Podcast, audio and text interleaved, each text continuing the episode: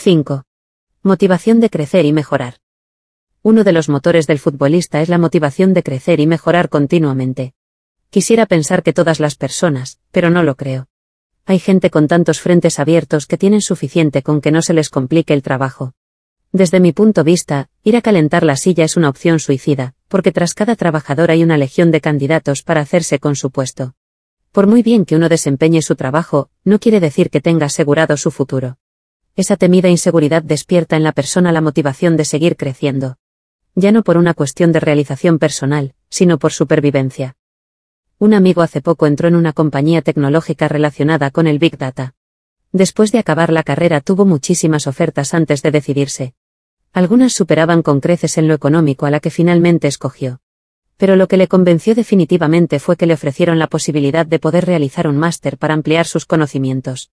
Para él, poder mejorar con el apoyo incondicional de la empresa a pesar de la exigencia tenía más valor que cualquier aumento de sueldo había encontrado un lugar que se alineaba con su forma de ver la vida, que es la mejora continua. En mi etapa como jugador del Southampton aprendí que, independientemente de las condiciones anímicas y físicas en las que uno se encuentre, siempre hay margen para la mejora. Lo experimenté en mis propias carnes. Cuando jugaba en el filial del español podía percibir con facilidad cómo mejoraba mi juego, ya que jugaba cada domingo.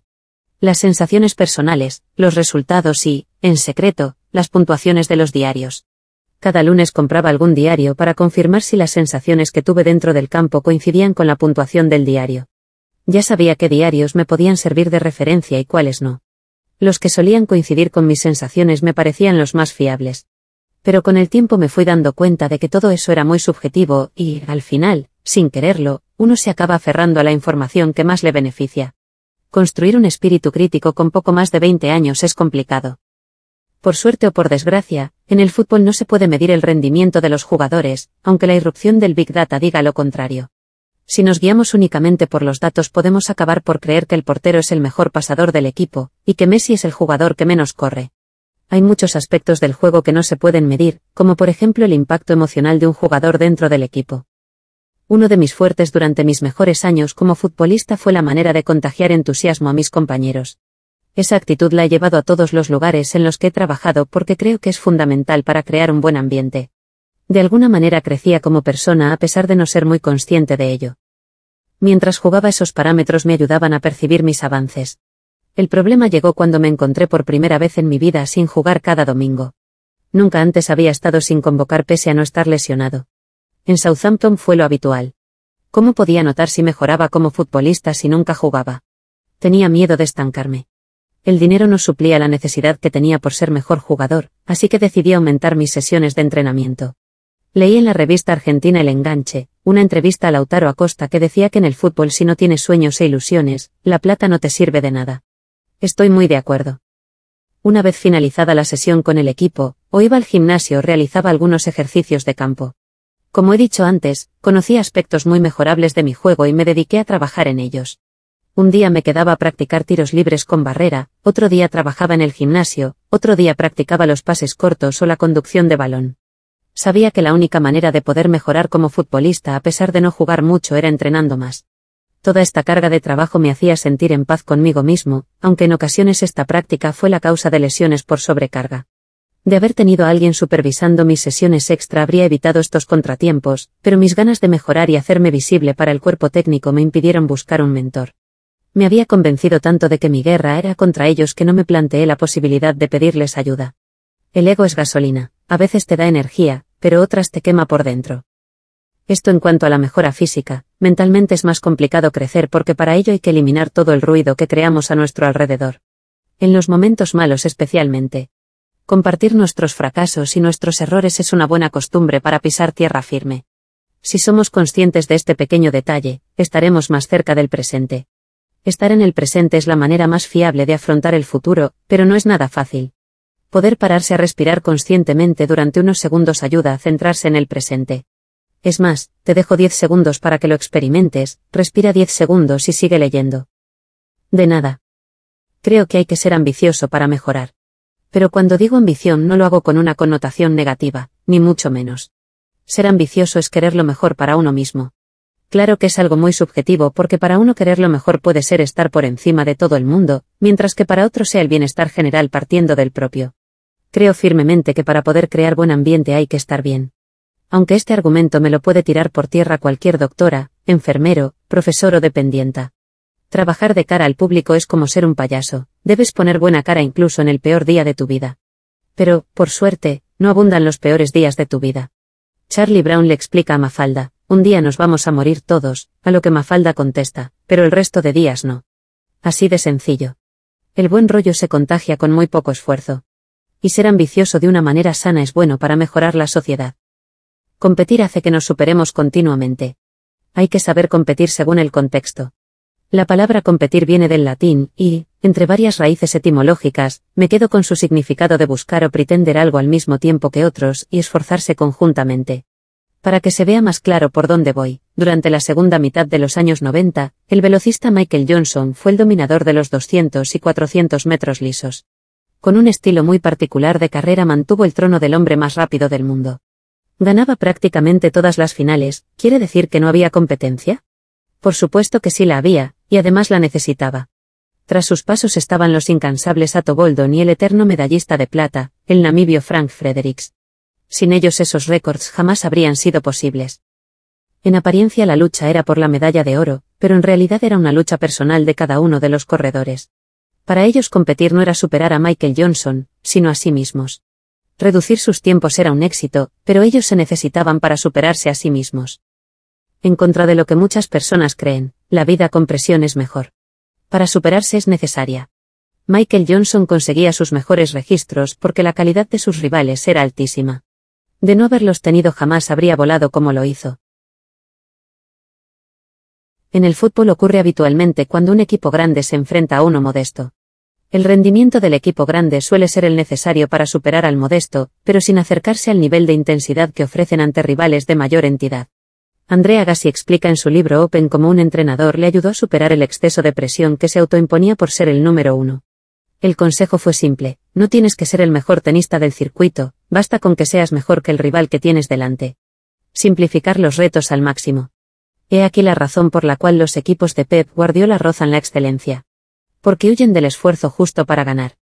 Los equipos del técnico catalán ofrecen su mejor versión independientemente del rival al que se enfrenten. Tienen asumido que no compiten contra el equipo que tienen enfrente, sino contra sí mismos. Cuando el nivel de autoexigencia es tan alto es cuando se convive con la excelencia. Esto también vale para Rafael Nadal. Un ejemplo a la hora de competir independientemente sea contra el número 150 del mundo o contra Roger Federer. Si los participantes de una competición tratan de ofrecer la mejor versión, lo que consiguen es mejorar la competición a los ojos del espectador. ¿Y cómo se puede aplicar esto al entorno laboral y personal? Muy fácil, tratando de hacer las cosas lo mejor posible. Empecemos por el inicio del día. Si conseguimos dormir bien estaremos en mejores condiciones de afrontar el día. Según un estudio publicado en 2018, 4 millones de españoles tienen trastornos de sueño nada más y nada menos que un 10% de la población, yo diría que son muchas más personas, porque prácticamente todas las personas que conozco dicen que no duermen bien.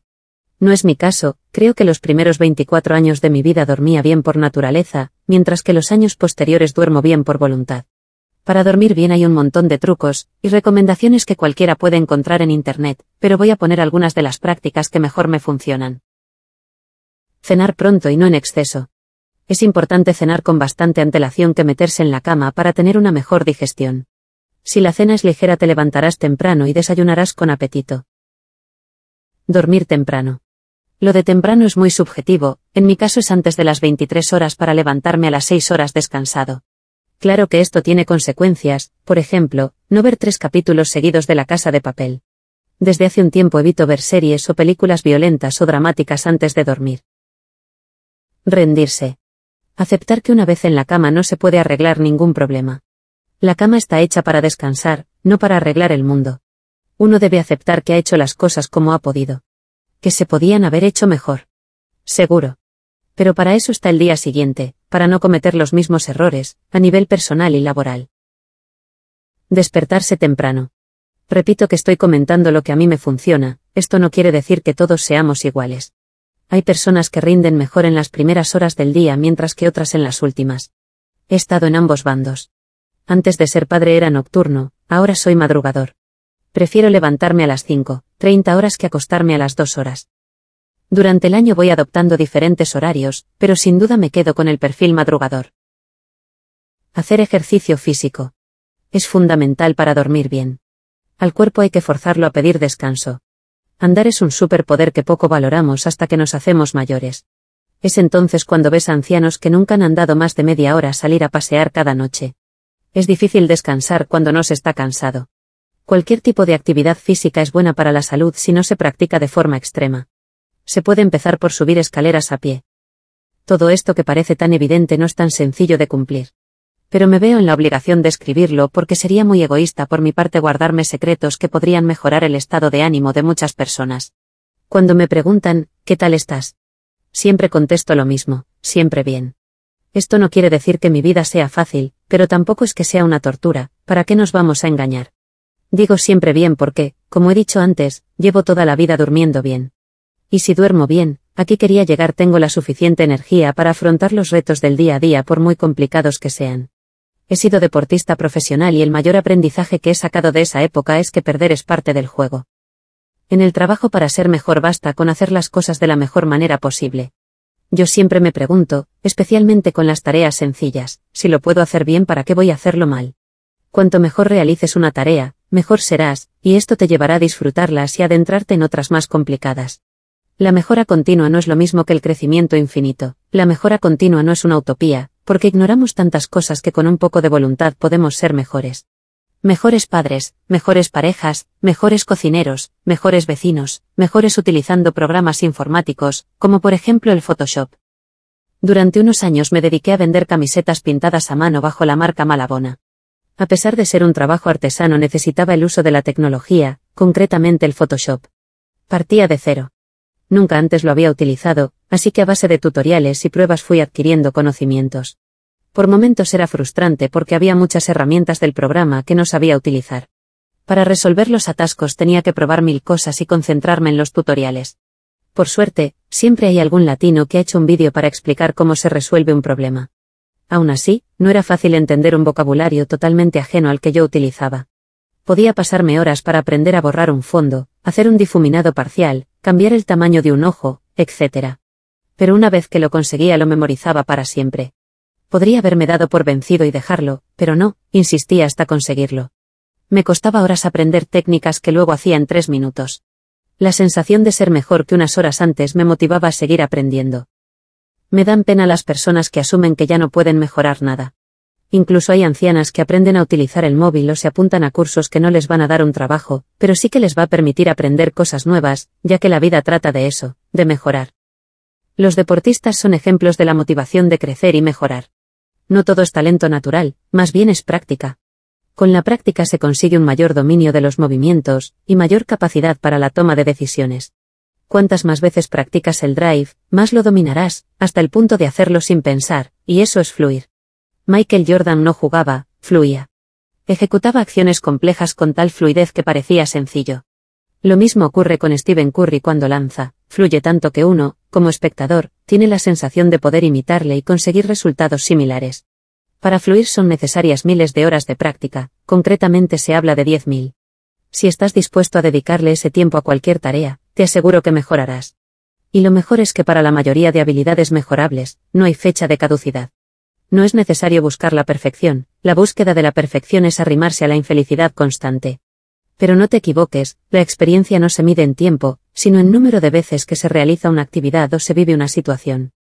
Crecer y mejorar, sin buscar la perfección, ayuda a sentirse bien con uno mismo.